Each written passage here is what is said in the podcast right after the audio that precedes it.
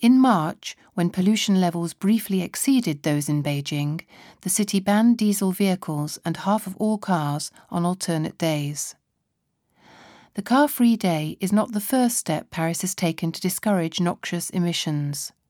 The French capital implemented Vélib, the city's bike sharing service, long before London copied it. There is now a similar scheme for electric cars.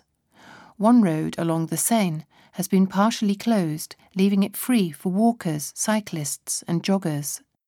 There is no toll to enter the city, but the Paris region this month introduced a reduced rate pass on public transport to encourage suburb dwellers to take the train.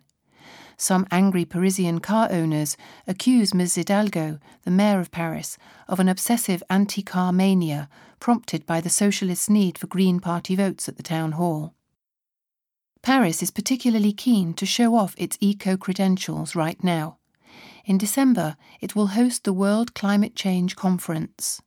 The French are working hard to try to secure a binding global deal on curbing carbon emissions. It may be time for Paris to take more aggressive measures than a single car free day. The last thing France wants is to have 40,000 people turn up to try to save the planet and find the City of Lights obscured by smog.